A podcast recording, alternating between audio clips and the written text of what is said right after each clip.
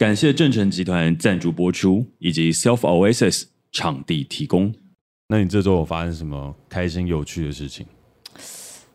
好像没有哎、欸，就是没有，就是很平静，很平。哎，这哎，这个平静这个主题好像跟我们下一集比较有关。哎，对对，不小心有点先爆雷了，这样。但就是总总之，我六月过得蛮平静，因为我每天都会记录我的心情状态，然后我就发现我六月只有两天心情是一般般，然后其然后大部分，然后两两天心情一般般，然后两天心情是特好，然后其他天全部都是心情好，这样。我过这么爽？我觉得不是过这么爽，我觉得是因为我找到了一个就是可以让我比较平静的方法，但这个是在下下一集才会讲到。OK，但你先问，我就知道先跟你爆雷这样。好，那既然你们有什么要分享，那就换我分享哦。好，换你分享。我跟你讲，Self Oasis 怎样啦？啊？我我我我不能分享。可以可以，我就是知道你又要分享 Self Oasis，我就觉得我我也没想说，我刚刚内心想说，哎、欸，期待是不是 Self Oasis 的事情？结果还是这样，还是啊。好，请说，请问 Self Oasis 这个礼拜有什么新鲜事吗？就我有研究一下发型对一个人的重要性。哦、uh。然后突然之间发现，发型可以决定一个人很重要的感受。难怪我想说，你今天怎么会有一些，就是一些触须？不是不是，我讲的不是我的发型，请你往后看。啊？我们的当家 bartender 丁，他今天的发型特别帅。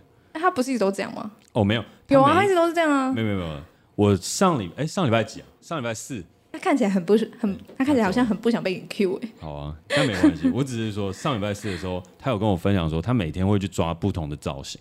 但我就觉得，其实真的每一个造型、每一个发型带给别人的感受就完全不一样。那头发就是人的第二张脸呢。对，但我们没有要置入什么发品的广告。OK，我只是想要跟大家分享的事情是，我觉得定金的造型特别帅。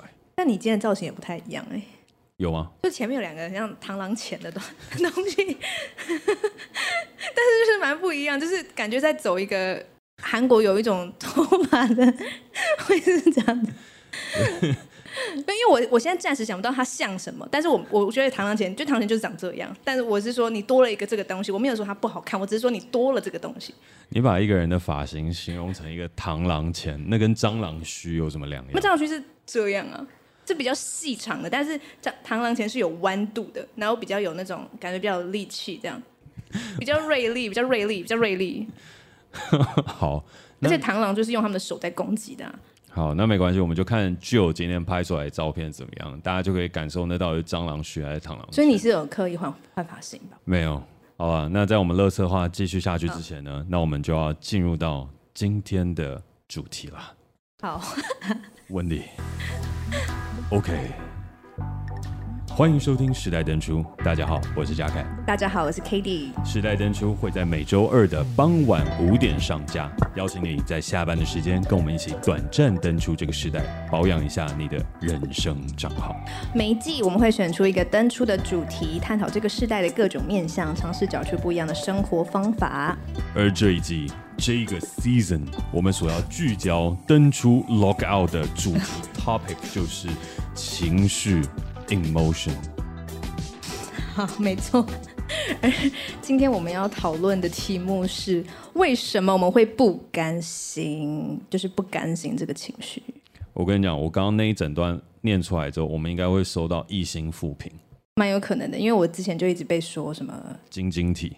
对啊，我一直被讲，然后说什么那个女主持人有时候讲英文很标准，有时候讲英文很台，明显就是故意装很装出很标准的声音，但其实根本就没有办法发音很标准这样。然后我想说，哎，可是我可以讲这么标准，不就代表说我其实是做得到吗？不是，但你的发音应该算是蛮标准的。这算是对，因为我从小就讲有去全美幼稚园，有练习过，有练习。但是他就说什么我一下台台台的讲英文，一下就是又很标准的讲英文，然后他就很不开心，就刷一星。哦，然后从那一次开始，我就很克制的不要不要讲英文。但有时候我们真的没办法，我第一个第一个想到的就是英文呢、啊。哦，但我刚刚其实是故意的。我知道你还蛮明显是故意的。对，就有回家准备嘛，就是在我们的 rundown 写，呃，记 season，然后登出 log out 去 emotion 这样做笔记这样。我的英文应该也还 OK。啊，对，我知道你英文不错，这样应该还不用做笔记，所以刚刚还在我能掌握的范围。好，但是其实我刚刚那样念，它是有一个原因的。啊，有原因哦，有原因的。好，请说。你知道我们这一季播出了之后，嗯嗯嗯，第一集播出了之后，嗯我们又重新站回 Spotify 跟 Apple Podcast 的排行榜了。掌声鼓励，掌声鼓励。然后呢，在站回排行榜的时候，同时呢，我们也收获了一个一星负评。啊，真的哦！哎，我非常久没有看评论了。我知道，正因为我知道你没有看，所以我才会想我把它当成一个开头。原来是骂我的吗？哦，没有骂我比较多，所以也有骂到我这样。呃，他只有说你的语速比较快。哦，算是比较中肯的一个评语。那他说你怎样啊？他说我就是一个常常用情绪勒索来控管公司的一个可怕的人。那他很显然曾经是你的员工，是不是？应该不是吧？不然他怎么不然他怎么有办法做出这样的评论？因为我们上一集有聊到啊，在那个情绪霸凌呃情绪勒索的那一集，哦、我们也是聊到情绪勒索在职场里面以及一些相关的状况。所以他就非常认真的留下了一个一星复评。那代表说他也是把那集完整的听完，嗯，然后才留言的嘛，对不对，对？OK。所以其实我就是想要从今天开始这个话题。好，OK。OK，好。那在这个脉络底下呢，我想要切入今天的主题，就是不甘心。好，不甘心的原因就是因为很多时候我们会感觉到不甘心的时候，都是譬如说你失去了什么，或是你被批评的时候。嗯呃，我觉得有些时候会，嗯、就是因为你很认真去做一些东西，嗯、但是别人还是不喜欢，别人还是觉得做的不够好。嗯，然后你在收到这些批评的时候，你就觉得，哎，心中升起一股所谓那种不甘心的感受。OK，但是我觉得有一个蛮有趣的事情，我几乎很少会因为那种一星的评论或是负评，然后心中升起掀起波澜，对对对对，嗯、愤怒或是不甘心的情绪。但这次有啊。但这一次也没有，好好中意啊！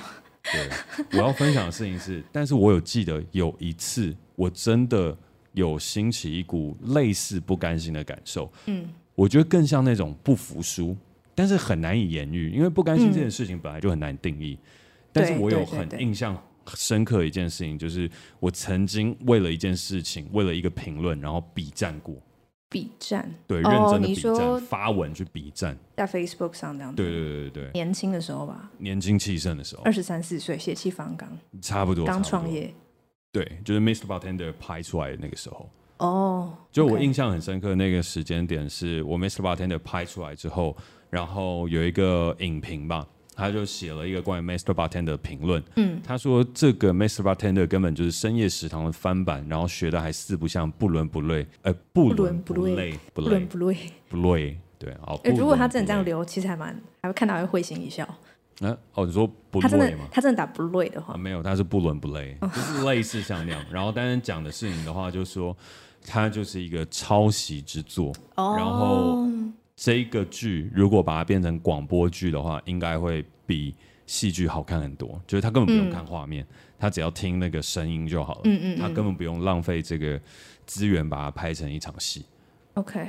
然后那个时候，我心中我觉得我有涌现出一个不甘心的感觉。嗯嗯嗯，就是凭什么可以这样去说我这么认真拍出来的戏，然后凭什么可以讲说我是在抄袭？嗯，因为对我来讲，Mr. Bartender 或是深夜食堂，他所拍摄的方法都有点类似，像一个传统的表演艺术，叫定目剧，就是一个幕摆在那里，然后这整个戏就在那一幕当中去演完，然后到后来的时候，他也在剧场当中就变成一种既定的表演形式。嗯，就譬如说像我们的 Broadway show 里面就会有 Holly Holly Porter 的定目剧。就是这个剧场，他永远就只演这场戏，可能演个两年、三年、四年到五年。嗯，他是不会去改他其他要演出的戏目或是戏曲。嗯，对。但回过头来的事情是，我对于这些事情的理解就是，哦，对啊，我就是在单一场景去说单一的故事，然后去透过对话表现我的想法。嗯，那为什么会突然被指称为抄袭这件事？嗯，然后还说他做成广播剧就好。虽然到现在我也是在想，哎。说不定把它做成广播剧，好像还不错。嗯哼，嗯，对。但是因为没时间，所以就先不做。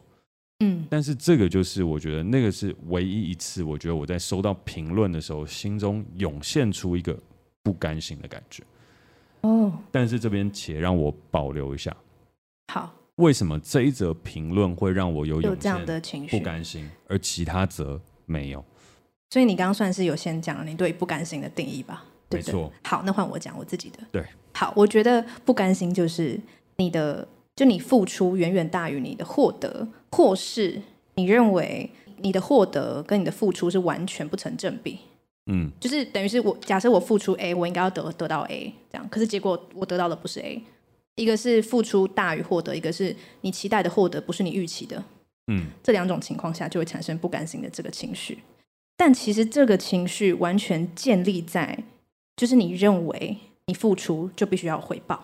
当你是这个价值观的时候，你才会有不甘心的情绪。嗯、就是我今天做这件事情，我其实就是觉得他一定要有某个某种东西 in return，就是我要收获某些某种某种东西。嗯，然后我是我其实不管是潜意识或是我表意识，我都是有预期的。但当它不符合我的期待的时候，就会有不甘心的情绪。Yep. 然后我觉得我们很很少会在生活中，就是突然就觉得我好不甘心哦。通常都会是，呃，比如说，因为不甘心是需要累积的，就它不太会是，因为你要先付出嘛，你要付出了一定程度后，它才会产生，所以它不会动不动就突然觉得感觉不甘心。然后我觉得不甘心通常会出现在一段感情快结束，哦，oh. 非常容易出现不甘心。所以我今天后面也很想讨论，就是你到底是爱这个人，还是你只是不甘心？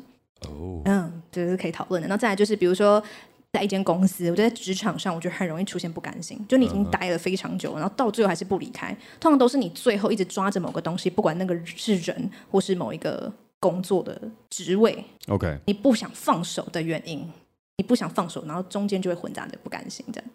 然后我我今我这次在做这个 rundown 的时候，其实我也有去做很多功课，因为其实大部分的情绪它都会有一个。通常是一组的，就是会有对比。比如说像勇敢这个情绪，我们会说它的相反可能是胆小，但我觉得这是完全可以再讨论的。嗯、可是至少他们两个是一组的。OK。但是你看，像不甘心的相反是甘心，对不对？但甘心的相反却没有一个属于他的情绪。就因为我们现在是讲不甘心，嗯、我们不是把它变成就是给他一个形容词。嗯。因为这样就很像，比如说我说勇敢的相反是不勇敢。对。这样就。这不是我要的答案，我要的是勇敢的相反是胆小。我要找到一个真正精准的的形容词。但是甘心的相反是没有，就是找不到。哎，我就是真的是一直找，我就一直打甘心反义词，然后就出现不甘心这样，嗯、然后不服气这样，就是都是不开头的。所以只要不是甘心的这个情绪之外的所有情绪，就是不甘心。所以我发现不甘心它是蛮五味杂陈的。嗯，对，那我我就想说，那好像可以现在定义甘心是什么？因为如果你是抵达了甘心的这个状态的话，只要你不是甘心的状态之外的状态，都是不甘心。OK，嗯，然后我就开始去查，哎，那甘心是什么？然后我就回到了我最喜欢做的字眼研究。对，就甘这个字啊，它其实是一个舌头，它其实是一个舌头，应该看得出来吧？一个舌头，嗯，然后它中间有一条线嘛，对不对？然后它中间一条线，那其实是糖果。嗯，所以甘最原原始的意思是甜美的，就是我们人吃到甜的东西会想，会自然而然的想含在嘴巴里面，嗯，不会想吐掉，就是甘的意思。嗯，所以甘心就是你遇到某一个人、某个事情、某种生活，对你来说它是非常甜的，很甜美的，你可以就是这样吃进去，然后你完全自然而然的不会特别想把它吐掉，那就是甘心。OK，对，所以它甘心其实就是发自内心的愿意这样。我发自内心的愿意吃着这个东西，然后过着这样的生活，跟这样的人在一起，我完全，嗯、而且我觉得非常甜，这样。所以不甘心就是不是发自内心的愿意，这样。你不是发自内心的愿意含着某个东西，嗯、而且它不是甜，它可能是苦的或咸的，但你不知道为什么，就是含着它。OK，对，这就是不甘心的定义，这样。然后第一个想要讲的就是，哎，不甘心，它竟然是一个没有，就是没有属于它的形容词，所以它是一个蛮难去定义的情绪，就像你刚刚讲的，它是蛮难去定义的，这样。嗯，所以这是我的我对于不甘心的的的定义，这样。然后你有没有想要先回应什么？其实我就是因为有看到你写这个哦，你看到我写这个，你先偷看哦。不是 round down 温里都会印。我还是身为一个称职的主持人，会在来到这个现场的时候认真翻阅一下 round down。了解了解。所以就是在看到你写这个的时候，我才会想要举那个例子。哦，好。嗯，因为我觉得接下来我们可能会由浅入深。好的，好的。开始慢慢讨论到更多不甘心、很深层的事情。OK，所以呢，就会回过头来到你刚刚讲的一个事情。其实甘心与不甘心，它其实有一个很重要的前提，就是它有没有发生在一个你在意的事情或是在意的领域，然后引起了你在意的情绪。我觉得这是很重要。嗯、所以回过头来是，我想要为我刚刚开的那个话题做一个总结。就为什么我有些时候对于其他人的评论我不会在意，但是对于某一些评论我就会兴起一股不甘心的感觉，或是一个好胜心，或是一个不服输，或是一个想要比战的心态。嗯，我后来认真去思考，因为写出那些评论的人，有可能是我会在意的对象。我觉得在他们认真写出他们评论，并且是我在意的对象的时候，我就会觉得，我就会容易兴起一股不甘心、不服输，跟想要继续辩证下去的一种心态。嗯，而当年的那则评论也是一样，它并不是一个网友留的一个匿名评论，它是一个剧名的影评。嗯、然后那个影评是我之前也有在看的影评。所以，当他写下了这个东西了之后，我心中就会有一种不甘心跟不服输，嗯、是我想要跟你讲我的剧到底是什么，然后这一切的脉络它到底是长什么样子，嗯、然后在这一块当中，我希望你可以认同我，我会希望是你可以有一个机会收回你的话，或是跟我道歉。哦，他有一个这样子的态度存在。嗯，可是如果今天可能啊，举例来讲，他只是一个匿名的听众。或是我完全不认识的人，那他讲出来的话，我就觉得我还好，嗯、他不会去产生这种不甘心跟类似的那种情绪所在。嗯，所以我觉得当不甘心它要构成的条件的时候，我觉得它有两个事情。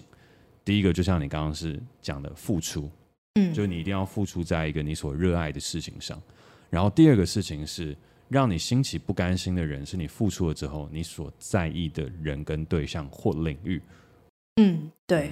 然后两三年前了，那时候我去参加那个金马新导演论坛的时候，我也有那种感觉，就那不是跟不甘心无关，但是那个感觉就跟我刚刚讲那种感受是连接在一起的。就参加新导演论坛的时候，我才有一种被电影人认可的感觉。嗯，但在那之前，我都一直存在着一个很强大的不甘心。我那么。努力那么认真的拍片，但为什么你们都一直不认可我是一个影视人或是电影人？然后我有一个很强烈的不甘心，甚至带有一点点恨意，就是说为什么你们要排挤可能拍网络剧啊，或者是用一些新的媒体、新的方式去讲故事的人？嗯嗯嗯。然后到直到了哦，我终于入围了金马新导演的时候，我才得到那个释怀。嗯。但在释怀放下了之后，我也才觉得，哎，其实这个事情。也不会说可笑，但蛮有趣的。嗯，就到底我为什么会这样想？OK，嗯，然后就是今天在准备这个 rundown 的时候，我心里面就想起了以前的这些情绪跟这些故事。嗯，就其实我刚刚有提到，就是我觉得不甘心会出现在工作职场上，或是对于你爱的人的最后，就你们关系走到最后会有这样子的情绪。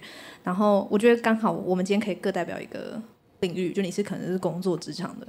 那我可能是感情面向的，嗯、然后我觉得不甘心啊，这个情绪都一定是奠基于爱，就你一定爱，你一定深爱过这间公司，你深爱过这个人，你深爱这个你的工作，然后到最后他一直没有得到，你一直没有得到你要的回报，就是你要的结果，才会在这个漫长的过程中产生不甘心的情绪。那不甘心久了之后，还是没有得到你要的东西，就会恨，这样由不甘心转恨，我觉得它是一个路径。嗯，对，所以我觉得，呃，就是所有会不甘心的东西都是有爱的，所以我还还才很想去讨论说，你要我们要去分辨到底什么是爱还是不甘心。就是你你到哪一刻开始，你其实不是在爱这个人，或是你不是在爱这个工作，你就只是因为不甘心而留在这里这样子。对，然后我觉得这个讲起来就是一个人生中最困难的课题，就是怎么样去爱。然后我觉得这件，所以后面后面会有一点深呢、啊。但其实这是我，这是我今天很想分享的，也是我自己在经历一些事情后，我觉得我最大的感慨。这样，因为我觉得我曾经，我觉得我们在关系篇的时候，可能有几集都很蛮蛮常讨论到可能我过去的一些关系，这样，嗯，对吧？很长。然后对听众朋友一定都可以听出我就是有一一股不甘心。我觉得那是很明显的，就是就算我语句上听起来好像我很。克制的想要很理性的讨论，但都可以看出我就是不甘心。然后，嗯，我就是到现在都还在做很多内在功课嘛。然后我觉得我的不甘心就是来自我觉得我觉得就是可能还在关系里的时候，我会觉得我都做到这样子了，你怎么可以就是对我做这些事情？我不甘心，然后我不可能让你走啊，因为我让你走，你就快乐了，你就快活了。我不我不快乐，你怎么可能也可以快乐？这就是一个很不健康的不甘心。然后到最后分开之后，我觉得我的不甘心是来自我还在等你的道歉，这样就是我现在什么都不要，我只要你一句道歉，就那些你那些我觉得你应该给我的，我觉得我都不要了，我都已经放弃了。现在就是我觉得我就只是要你一句道歉，这样。然后回到我刚刚最开始定义的，我觉得不甘心的情绪就是你认为你付出一定要有回报，这样。但我觉得这个跟爱这件事情是相违背的，因为我觉得真正的爱，它不是它重点不是 receiving，它是 giving，嗯，就它是给予，这样就是真正的爱是这件事情。然后以前的我可能不是很了解什么是爱，我也没有想要责怪自己说，哎，你怎么会不了解爱，所以你才会这样不甘心。只是我终于哦，又因为我可能看了我看了一本书，叫做《爱的艺术》。嗯，那这也是我今天我想推荐的书啦，但先先先爆雷这样。然后我就看了之后，我就发现哦，我从来没有去学过怎么叫什么叫爱。嗯，对，所以当你爱一个人的时候，你会知道你为他做的事情，就是你其实会自然而然的没有想要得得到回报。嗯，对。但然后我想要分享就是《爱的艺术》里面的一段话，然后来来做我今天我认为可以去化解不甘心的情绪的时候，就是去了解何为爱这样。然后我就是靠这样子的方法，然后去认认知到自己的不甘心是来自于哪里，以及我应该要怎么面对我的不甘心。嗯、好，那我想跟大家分享，就《爱的艺术》里面有讲到一句话，他说：“呃，爱的重点在于给予，而非牺牲。爱是爱是一种能力的展现。嗯，我愿意给予我所有的能力去丰富你的生命，而我又会因为这个给予得到一些反馈。那这这些反馈同时又会丰富了我，然后在这一来一往之间，爱。”就会在这中间滋生茁壮，嗯，对，所以其实整本书就《爱的艺术》这本书，就弗洛姆在写的时候，其实距今已经，然后就一有一阵子，可能就是有一个十年以上吧之类的，差不多。然后他那时候写的。关于人就是不懂得怎么爱，或是我们这个世界有很多东西其实不是爱，然后我们误以为是爱。他把很多写出来，比如说那种很变态的那种依赖与被依赖的关系，然后很多那种就是父母的子女的爱，他都写的很清楚，非常推荐大家去看那本书。然后到现在当代，我们看《爱的艺术》都还是完全可以印证这件事情。就是很多人他们不是在爱，他是他透过爱别人，他只是想被爱。但是弗洛姆说，你真正爱一个人，你是去给这样。嗯，对。那当你给的时候，你是透过你的能力，然后去丰富这个人。所以你能不能丰富这个人，是你爱一个人的展现。这样，嗯。但我就发现，我过去的关系是，哦，我做这件事情，我是为了你，哎。然后我为了你做这件事情，你应该要对我有一点什么吧？你该要 do something 吧？就是你应该要一些，就是感谢吧，或者是你应该要，你怎么可以就是这样子呢？这样。但是弗洛姆就是说，嗯，爱这个不是爱。然后我就我就发现说。很多人不甘心，都会落入一个情境，就是哎，我是不是一定要原谅这个人，我才会不甘心？嗯，对。然后我后来就发现，原谅这个字，就是我最近发现的，我整个就是很很觉得很惊艳，就是原谅这个字叫是 forgive，嗯，然后 forgive 就 for 是为了，嗯，give 是给，原谅是为了给，然后整个就是，嗯，我整个就是鸡皮疙瘩到不行。我发现这件事的时候，我其实超想哭的，因为我以前一直觉得原谅是。我得到你的一句道歉，我获得了什么，我就原谅你。然后你告诉我你你很对不起，你告诉我你做了什么事情，然后你你觉得很抱歉，或者是你觉得就是我应该要得到你的忏忏悔，我就会原谅你。那我这个是不是就是我完全没有给啊？我是在等你给我。嗯。但是我后来发现，原谅这个字叫 forgive 的时候，我就发现说，不是说我要给对方什么，而是我要找我要看见在这整件关系里或整件事情里面，我可以给予的部分是什么。就是我的能力，就是我展现我能力的部分是什么？这听起来有点悬，就是会觉得说啊，他都做错事，你还要给他什么？但我好，我不是这个意思。我的意思是说，所有事情的发生一定是两方，就你们互动造成的结果，或是一定不可能是全部那个人他做了某件事，然后才造成这样子的局面嘛？嗯，对。那但事过境迁之后，你能不能看到你能给予的面向？就是也许我是我现在举个例子，就比如说，也许我可以给予。我的同理，然后我我同理了他做这件事情，但不代表说我就会完完全全的觉得他这样很 OK，我就爱他，我无条件的爱他这样。可是我给予我的同理之后，可以让这整件事情变得不一样。嗯，我觉得这个例子没有很好，但这是我暂时依照我现在的智慧我能想到的例子。对。可是我发现我去想原谅这个字的时候，我就完全价值观反转，这样。因为我以前就觉得原谅是要得到什么，但是其实原谅是你变成一个可以给予的人的时候，你就不需要原谅了，你知道吗？你就不需要去得到他人给你的什么了，这样。原谅是一个能力更高的展现。当你可以原谅一个人的时候，你就是一个可以爱人的人了。而你去爱的时候，你就不会去计较你付出有没有回报。然后你不去计较你付出有没有回报的时候，你做这个决定，你就是做了。然后你会让这个决定流动，你会让你付出的东西流动。所以你不会期待说他会一定要什么东西 in return。就像像你的例子，就是你觉得我做了这件事情，我做了这个呃 Mr. Bartender，我就是期待，我预期就是我必须得到。呃，有些人的认可，嗯，我觉得这是很常会出现的这样。然后我觉得这个是职涯面向的，但我今天比较，我现在讲不是感情面向，但我觉得感情这种事就真的是很难去付出什么，然后一定得到某一种形式的回报。嗯，但就正是因为你得不到这种回报，你才可以去在这一次次里面去学习什么叫爱。对，我觉得就是这样子。我认为要要拆解不甘心，或是我们要去认识不甘心，就是你要去看见，就是。事情发生之后，你可以给予的部分，然后其实给予就是获得了。就当你去给的时候，你就可以。我上次讲的很玄呐、啊，因为我其实我其实之前在前几季我都有讲过，就是给予跟获得这个价值观。就如果大家有听前几季的前几季的话，我都会时不时的提到，我们的社社会其实是很认为要先获得才能给。但是在很多不管是灵性，或是我之前去认识很多原住民的妈妈，他们他们的价值观，他们都是觉得我本身就是。嗯，你很常讲的那个什么什么本自具足，对吗？对，我本身就是一个可以给的，我因为给而获得。我觉得这个城市的价值观，就是在尤其是在台北，我觉得我很常看到，就是我们要先获得，你才能给。嗯，获得是因，给予是果。或者应该说，我们要先确认我们可以获得什么，对对对，才对对对对对，就是它的路路径都是这样。可是我后来就发现，不管是像爱这种没有办法用逻辑解释的东西，或是在自我成长上面。都要慢慢的去了解什么叫做给了你才会获得这件事情，这件事是很难体会的，因为我从小到大就不是被教教育这样，从小到大就是被教育说你要去念书，你才会得到一个好的成绩，好的成绩才会得到好的工作，好的工作才能得到好的生活，这样。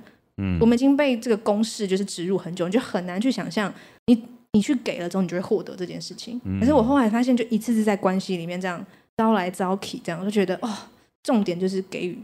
就你能不能成为给予的人？就像很多书都会说，哎，真正富有的人不是你有多少钱，不是你你的积蓄有多少，越不是你积蓄越多的人，而是你可以给越多的人才是越富有的人。这样，嗯，对，这样就是对。所以我觉得就是就是这样，哎，就是你能不能看到你在一段关系里你可以给予的部分的时候，而不是只只去看见你还没获得的部分的时候，你就会发现那个不甘心其实会慢慢不见。但我因为我觉得讲的没有特别好，我觉得我讲好就是。可能没有办法让听众就是觉得可以 take away 什么的，可是因为我觉得这件事真的好悬，就是我到现在还在参透这个道理。我跟你讲，take away 这一块交给我就好了。好，请说。啊，因为我觉得刚刚 Katie 在分享的这一整块，它是很主观、很强烈，然后大家可以跟着那个 flow 往前进的，就跟那个流这样一直不断往前。那、嗯、有些时候前进到后面的时候，我的功能就出来，就是来尝试归纳一下。好，请说，请说。然后也是为什么我前面会去开那个头的原因，嗯嗯，就是因为我怕一开始我们就突然太沉浸于其中，然后就飘走了。哦好，谢谢你。前面有定一个那个头，再加上 Katie 刚刚分享，我就可以提出一个我自己整理出来的一个小小的理论。好哦，理论要理论啊，理论，理论哎，理论可以开维基百科 page 的那种理论吗？我不知道能不能开啊，但听说有人帮忙写就可以开，是这样吗？对，其实大家都可以去开。好，那欢迎如果有听众听完了觉得哎，他真的可以上 Wikipedia 的话，可以帮我开一下。好，那我的理论的话其实很简单，我觉得它是不甘心，它其实是有三个面向，三种层次，真的好有好有理论感，好逻辑哦，真的跟我好不一样哦。嗯，我觉得这就是本节目最大特色。哦，好，对，我从来都不太会说有三个，有两个，呃，有啦，我偶尔会啊，跟我很不一样。对，你再讲下去，我觉得忘记我三个是什么。好 好好，你觉得不甘心有分三个面向？对，好，三个面向的话，我觉得是社会、个人跟自我。哦，社会、嗯、个人，且让我娓娓道来。个人社会的层面的话，我觉得那个不甘心，就像是我最一开始所举例出来的东西。你对这个世界有付出，但是世界没有给你相等的回报，你就会产生一种强烈的不甘心感。而那个不甘心感，它也会带出你的第一种不公平的感觉，就是我付出了那么多，那为什么旁边那个废物做的一些东西没有我那么厉害，但是他取得的成绩比我好，你就会有一种不甘心、不服输跟不公平的感觉。嗯，那这样讲的话，其实我自己心里面也有一种感觉啊，就是我之前拍一个 YouTube 短片，然后我没有花很多力气，结果就得到了一百多万的点点击率。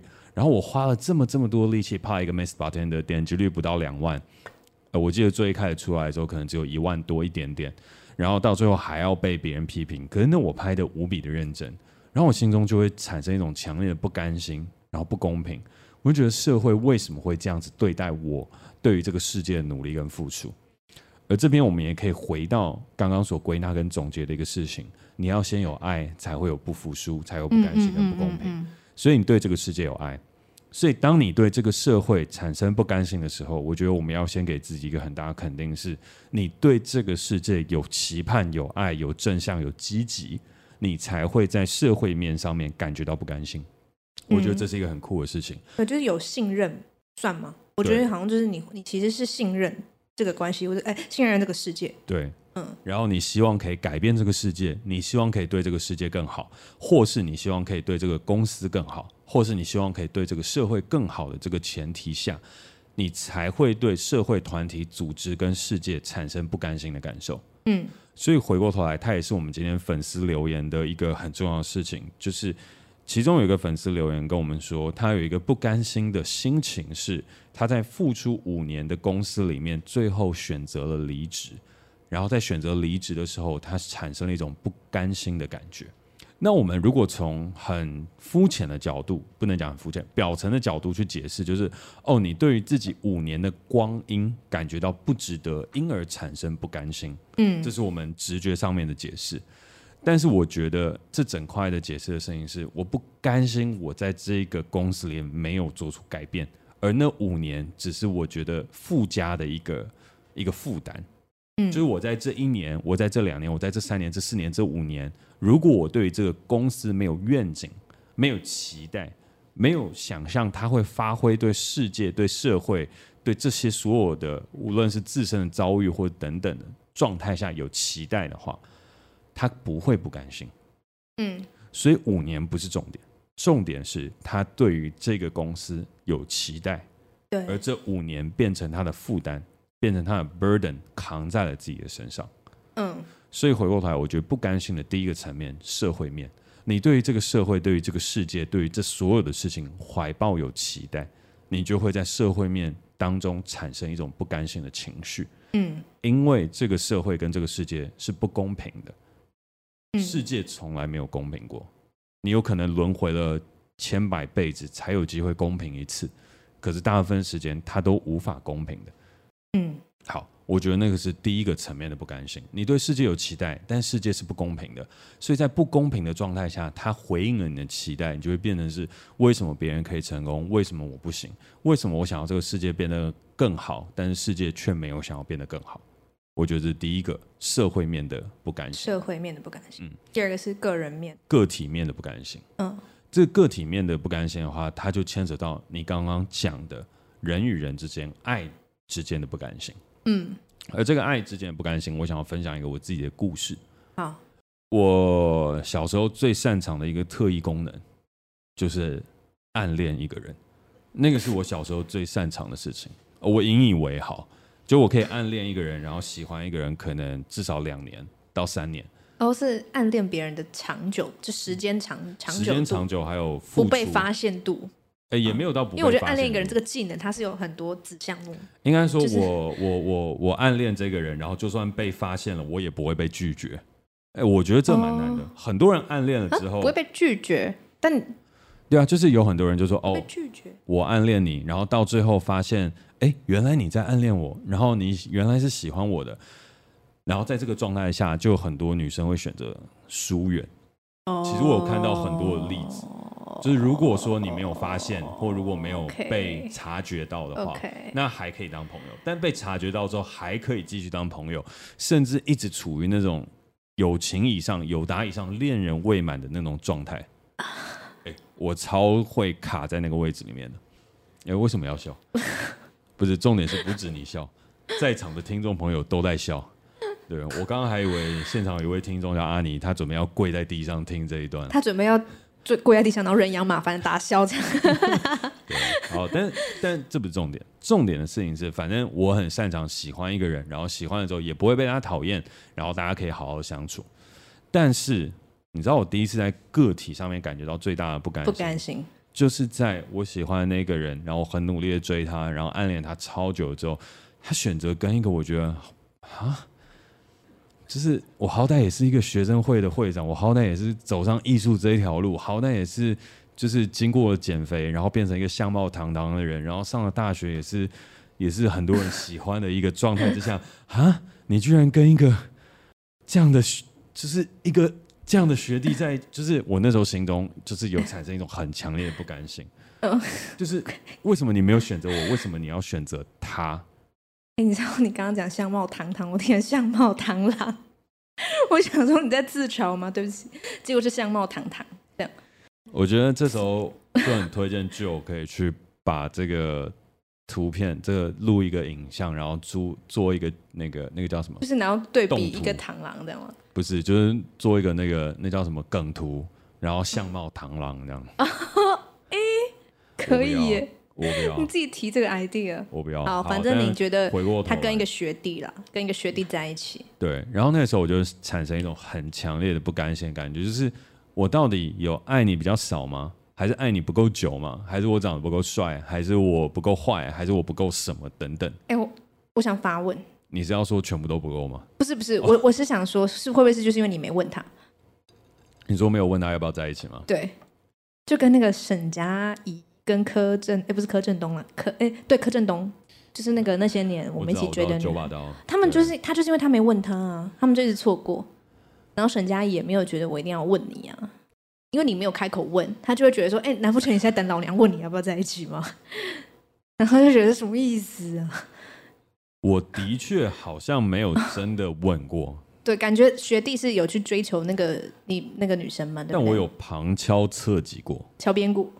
哎、欸，我那时候是有准备很认真的礼物，然后就是别人都觉得我那种疯疯了的那种状态在喜欢一个人，但你都没有问出那最关键的那一句，谁、就是、敢啊？年少轻狂，学弟学弟敢啊？学弟敢，学弟赢了。你又知道学弟有告白了，那说应该是有吧？好，但反正呢，在个体上的不甘心的事情，就是我觉得就。我印象很深刻，就在这一块，就是我觉得我到底输给他了什么？嗯，嗯，所以我觉得在个体上面不甘心，他往往会掺杂一个第三者的情绪在，我觉得很有趣，就是跟另外一个人比较的意思吗？你是这个意思吗？嗯，所以当譬如说，可能跟前男女朋友分手之后，你可能会很在意他现在交往的对象。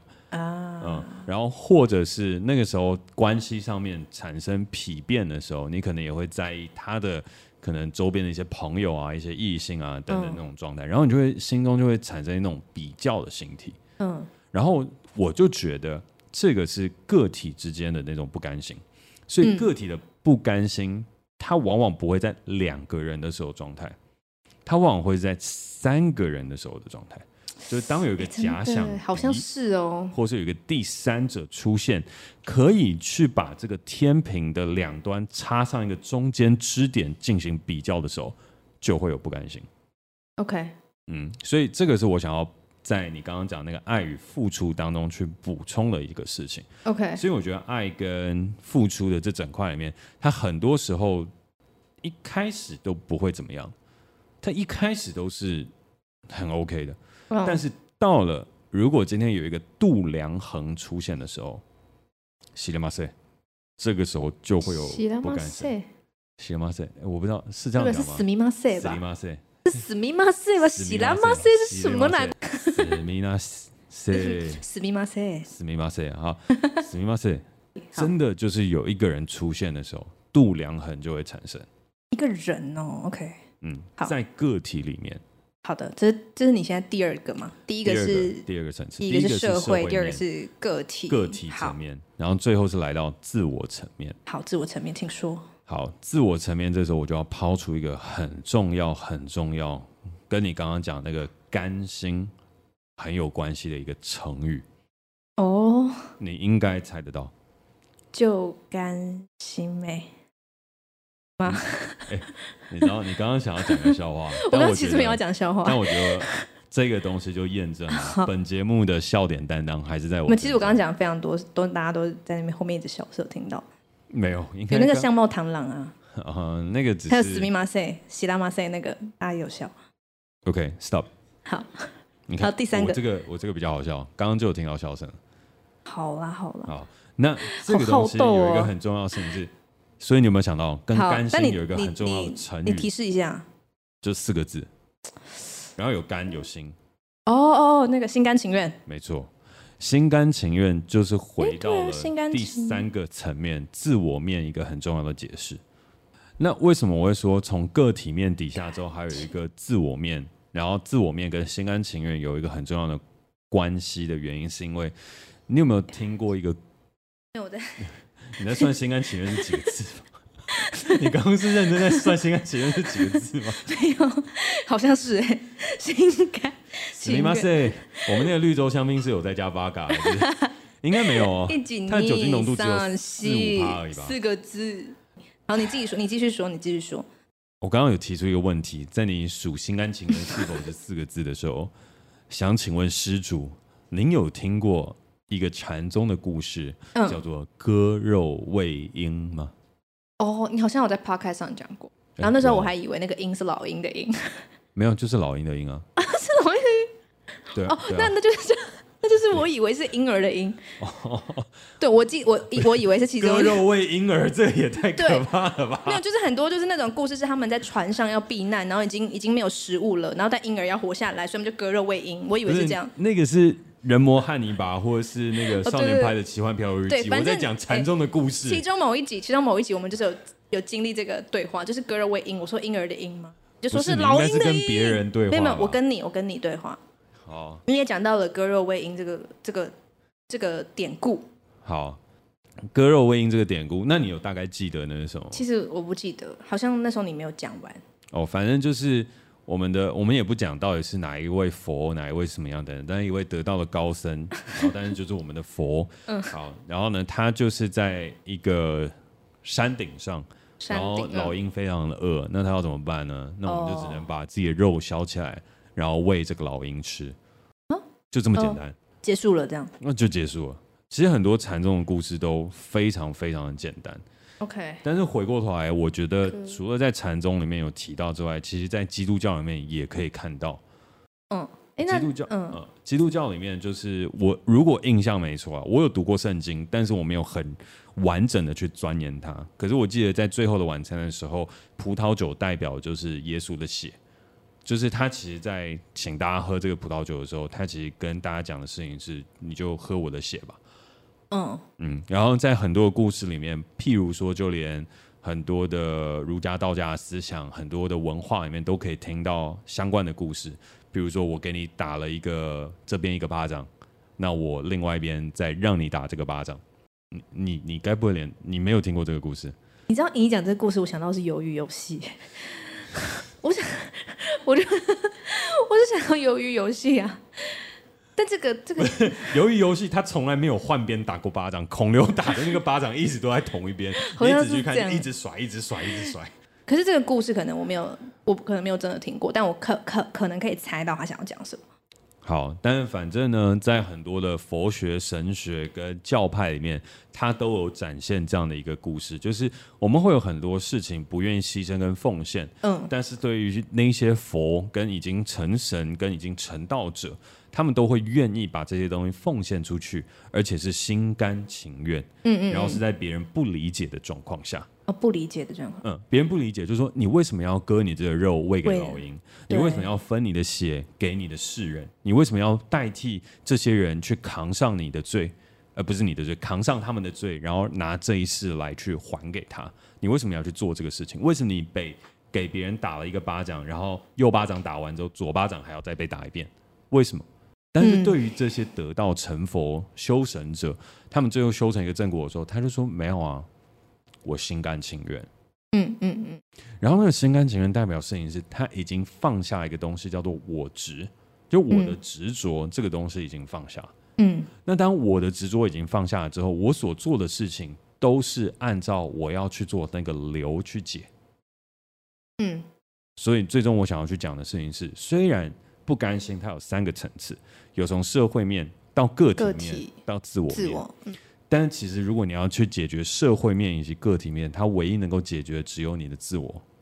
哦、你没有办法去要求个体面上面另外的那个人成为支点跟成为度量衡的那个人永远不要出现。嗯，你也没有办法要求这个世界不要对你不公平。你没有办法要求任何的可能性发生在你身上。嗯，因为那些东西都是外求。嗯，所以不甘心这件事情，如果要解决，它是不假外求的，它是要回到我们自己内心。如果我们内心做所有的事情，他都能够感觉到心甘情愿，那其实这些事情他就得到一个很大的解答。而为什么我要从甘心变成心甘情愿来解释？因为我觉得这是两件事情。心甘是一种感受，心是甘甜的状态下，嗯嗯嗯，就是你心是喜悦的，你是领受这些事情的状态下，嗯嗯，所以你心是带着正面跟喜悦去看待这个世界跟状态。OK，所以那是一种甘心，可能是一个被呃接受了一个事情之后，我要判定我是否甘心。但是心甘心是甜的这一个事情，我觉得它是一个状态。嗯，然后情愿的这个事情是，当我心甘的时候，哦，你的情就会愿了。没有没有，我情愿的时候是我做这件事情的时候，都是我愿意的。哦，愿意的，无论他付出后得到成果如何。都是我以愿意的状态下成立，OK。所以我们要有一个心甘的状态，就是它可能是一个平静，它可能是一个快乐，它可能是一个喜悦的状态下，让我们的人生过得在一个我们这样子的心情之下，我们在情愿的状态下去做这个行为，嗯嗯嗯，那我们就很不容易会产生不甘心的情绪。嗯嗯，然后当你心是心甘，可是你不情愿做这个事情的时候，嗯、你也不要去做。哦，就是哦，我已经修到成佛了，然后我已经很平静了，可是我今天还要把我肉割下来喂这个老鹰，可是我很讨厌这个老鹰，所以我不想。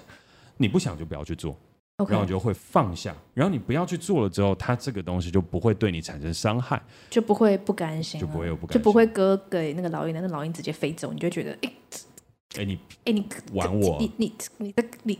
对，所以，我刚刚讲这个例子可能有点抽象，但回过头来，其实在感情上面也是，我们有一个很好的状态，然后在一个很好的 mood，一个人过得很开心的时候，突然有一个人闯入了你的生活，嗯，然后呢，你要去想，你是不是爱他？你是不是愿意为了这段感情来去把你现在所拥有的自由、所拥有的这一切可能会牺牲掉？但那个牺牲不是为了牺牲而牺牲，而是因为。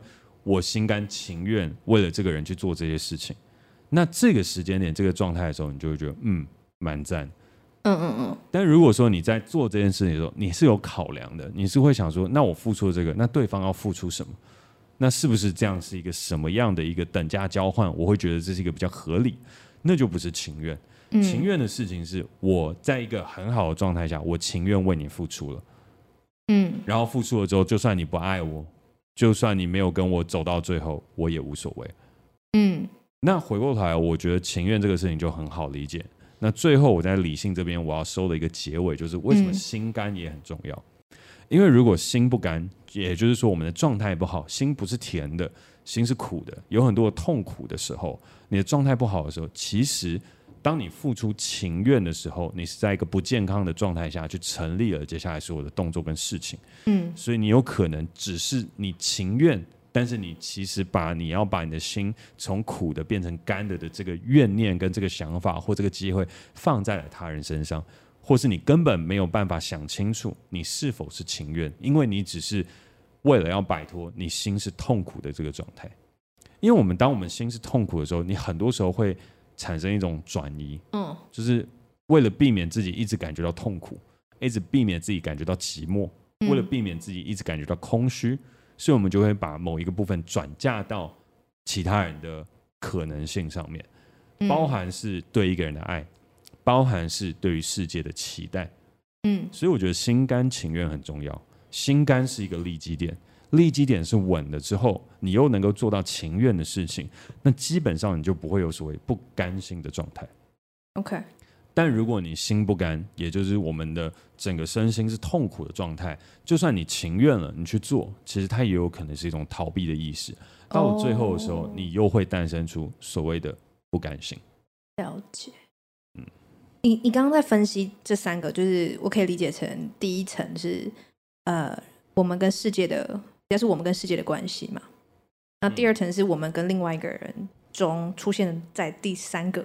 比较的度量衡的时候，嗯，然后第三个比较是自己跟自己的关系，嗯，对不对？但我刚刚突然想到，在不甘心还会这样一个情况出现，通常是两个人之间，然后真的是两个人之间，然后我觉得我输了，这样，就我付出比较多，所以我输了，嗯，你要再付出更多，然后来抵平，米呃来抵消，然后有时候不一定会有第三个人，第三个东西。那你觉得这样子的情况是一二三哪一个？你会分？我还是觉得是第二，OK，还是分在第二。原因的事情是因为我自己会觉得，当这个状况产生的时候，他有可能是在跟那个对象他以前的行为，或是他曾经存在过的状态做一个，也不能说做一个比较，就是会有跟曾经的他跟曾经的我，就比如说，所以那个曾经的他就是第三个人了耶，就是第三个人。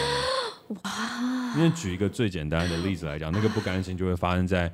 热恋期结束后到两个人到柴米油盐酱醋茶的时候，然后在热恋期的时候彼此不互相计较，然后去付出了很多，嗯嗯嗯，然后有人可能接受比较多，有人付出比较多，然后热恋期结束了之后，付出比较多的那一个人，他就说：“哎，那为什么会这样？为什么你都没有付出？”嗯，那为什么你都没有付出的时候，热恋期结束的那个人没有啊，就平凡生活啊，嗯。可是回过头来，另外一个事情就是不对啊！我那时候这样付出的时候，你就有跟我说我很爱你。那为什么我现在同等付出的时候，你就没有跟我讲我很爱你？然后你连那个表现都没有，那之前的你去哪里？嗯，所以我觉得那个不甘心，它出现在个体上面那个第三者，除了实体的第三者之外，它也会有潜在时间里面、时空上面的第三者。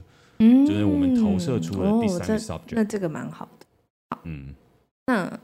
回到我这边好的，我刚刚你在讲的时候，我就觉得我可以再补充一下我刚刚前面的论述。嗯，对，我就觉得我还是想要回到《爱的艺术》的那句话里面，就他刚刚《爱的艺术》那句话，我是说，就是你在给别人的时候，你会在这个给予里面得到一些反馈，那这个反馈会滋养你，嗯，对不对？然后在一来一往之间，爱就会在里面茁壮，这样，这是《爱的艺术》里面一个很重要的对于爱的理解，这样，嗯，然后。我自己觉得我在面对不甘心，或是我认为不甘心要消除吧。除了就是你刚刚讲要回到自我，对不对？你说要回到自我面去解决，对。然后我觉得回到自我面去解决，就是你能不能看见你在给予的过程里面那些到你身上的反馈，就是刚刚我那个我们句子里面讲到的，嗯，就你给予了别人之后，别人会给你一些反馈，但这些反馈其实它会滋养你的生命，只是这些反馈可能在你这一刻。你觉得它是一些很不好的东西，嗯，但它其实都可以让你变成一个可能更任性的人，认知那个话很多，不是那个任性的人，有韧度，对，有韧度的人，嗯、就是会让你变得很有层次。只是当下这一刻，你可能会觉得他是千千刀万剐，就是你觉得什么我我怎么那么随这样？但我觉得你付出的东西，你爱，因为爱这个人，你所给予他，不管是你的精神、你的心力、的时间。他给你的反馈，最后回到你身上，你能不能看见这个反馈如何滋养你的生命？嗯，能不能看见这件事情？那当你一旦看见了，你就不会那么不甘心了。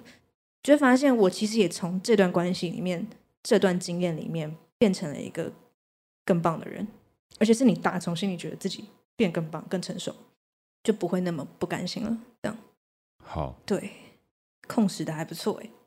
我要做今天的结论哦。哦，还有结论哦。好，没有一个很简短的结论。好，请说。其实我已经准备这个经典名句，准备很久了。好，请说。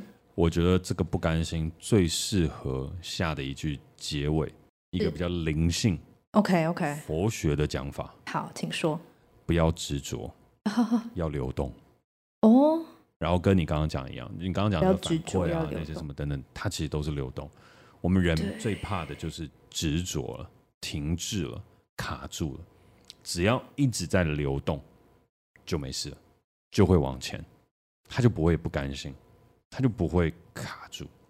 对，我觉得，对，这其实，嗯，对不起，你继续。没有，我刚刚突然很想反馈，突然想回，想要就是耍帅，最后再讲一次，就是不要执着，好，要流动，要流动。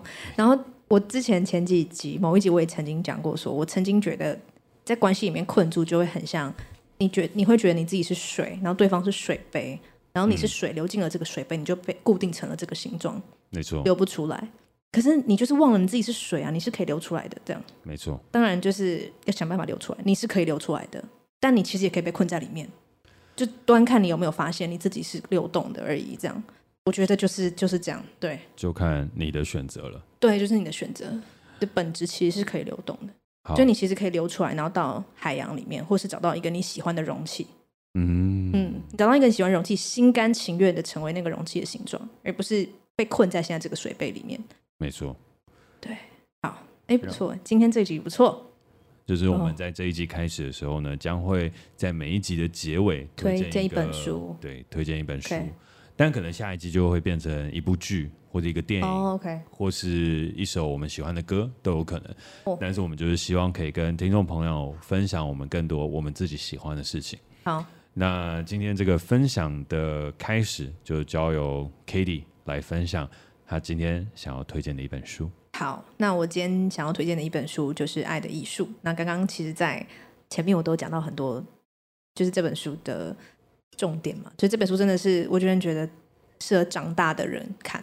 就所谓长大，就是可能已经意识到自己谈过几段恋爱，或进入几几段关系，看见自己有一些可能原生家庭的影子啦，或是有一些依附上会重复的模式。嗯，然后一直在想，为什么自己没有办法，就是心甘情愿的。在一段关系里面，或者好好爱人与被爱，那这这件事其实是大宅问。然后我觉得在《爱的艺术》里面会看到非常非常多，就是我觉得他讲的真的超级精辟的，嗯，超精辟，而且很好阅读。就他最近又在被有点像是在什么转，哎，那叫什么再再刷哦，再不是再刷哦，跟类似再版，就是有稍微改变一下他的可能用字遣词这样子，增修版，增修版对增修版。嗯、然后我觉得他。就是虽然他不是这个当代的的人写的，但我觉得到现在来看都是非常贴切，因为我在里面就看到很多我自己的曾经的状态，然后重新理解什么叫爱，然后我就非常推荐给全部的人看。这样，好，嗯、那就欢迎各位听众朋友可以去买一本《爱丽书》来看。然后这不是叶配，这也不是广宣，不是叶配，所以我们不会在